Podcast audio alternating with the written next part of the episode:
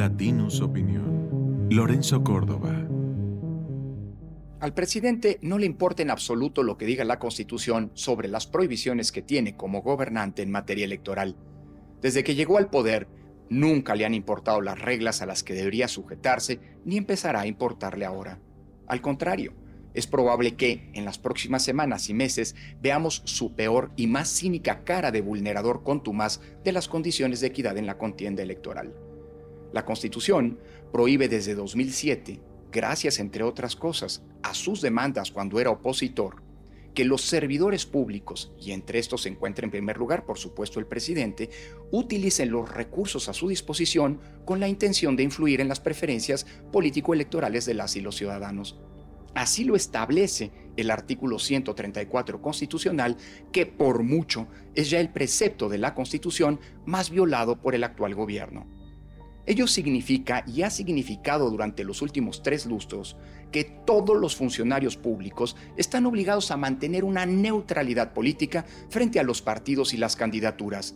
Implica que, en el ejercicio de su cargo, no pueden actuar como defensores o promotores políticos de su partido y de sus candidatos, ni como atacantes o detractores de las oposiciones.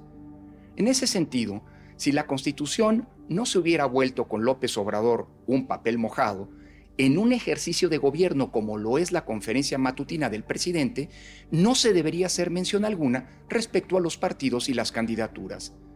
En efecto, dicha conferencia de prensa implica, para su realización, el uso de un espacio público específicamente acondicionado, el Salón Tesorería de Palacio Nacional, el uso de medios públicos de producción, la generación de una señal de transmisión a través de instancias públicas y su transmisión íntegra en todos los canales y medios digitales del sistema público de radiodifusión. En ese sentido, al interferir con sus dichos y opiniones en las contiendas electorales, como lo ha hecho el presidente una y otra vez en prácticamente todas las elecciones que se han realizado desde que asumió el cargo, y lo va a seguir haciendo con el desparpajo de siempre, se están desviando recursos públicos a las elecciones. El asunto es grave porque vivimos una impunidad total en donde las eh, decenas de sentencias que ha emitido el Tribunal Electoral en su contra, señalando que ha violado la Constitución, como la más reciente hace apenas unos días, en donde la sala especializada determinó que de nuevo fue vulnerada la Carta Magna con el mensaje presidencial en la celebración del quinto aniversario de su triunfo electoral el año pasado, no tienen consecuencia alguna. Las reglas actuales fueron pedidas para que ningún funcionario volviera a entrometerse en la contienda electoral como lo hizo Fox durante las campañas de 2006. Pero aquella intromisión, que a pesar de, ser un acto de irresponsabilidad política, ocurrió sin que todavía se hubieran establecido las prohibiciones en la Carta Fundamental, es en realidad un juego de niños frente a las sistemáticas y cínicas violaciones que ha cometido el actual presidente. Ese es sin duda el principal de los riesgos que enfrenta la elección en curso.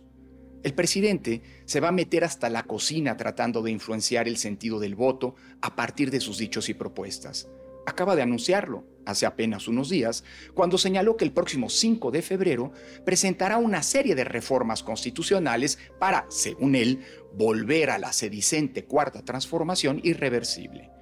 Se trata de una serie de cambios que se pretenden a la Constitución para, entre otras cosas, que los ministros, magistrados y jueces sean electos popularmente, para reformar al INE, seguramente en el mismo sentido de lo que ya pretendió en el pasado, es decir, para disminuir su autonomía e independencia, acotar sus capacidades institucionales y subordinarlo políticamente, así como para eliminar a una serie de organismos constitucionales autónomos que bajo el pretexto de que, según él, no sirven para nada, hoy le resultan incómodos para ejercer un poder sin contrapesos. En realidad, se trata, como varios analistas han ya señalado, de un intento por definir la agenda de las campañas y bajo el pretexto de que son sus propuestas y tendrá que defenderlas, interferir en la contienda política electoral. El presidente no puede ni quiere renunciar al papel que ha venido jugando desde hace más de cinco años, el del ser el director de la orquesta de la discusión política, y en ello ha resultado perversamente magistral más allá de su calidad de jefe de Estado y de gobierno, ha pretendido y logrado ser el conductor casi único de la agenda política y de los tonos y temas de la discusión pública. A ello no va a renunciar en los meses por venir cuando en marzo arranquen las campañas electorales y con ello se va a convertir una vez más en un problema.